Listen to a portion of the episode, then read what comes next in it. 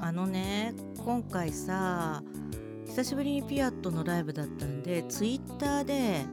告知しようと思ったんです公式の方で。そしたらね1年近く使ってないとっていうか X に変わってからかな。しばらく更新がないアカウントって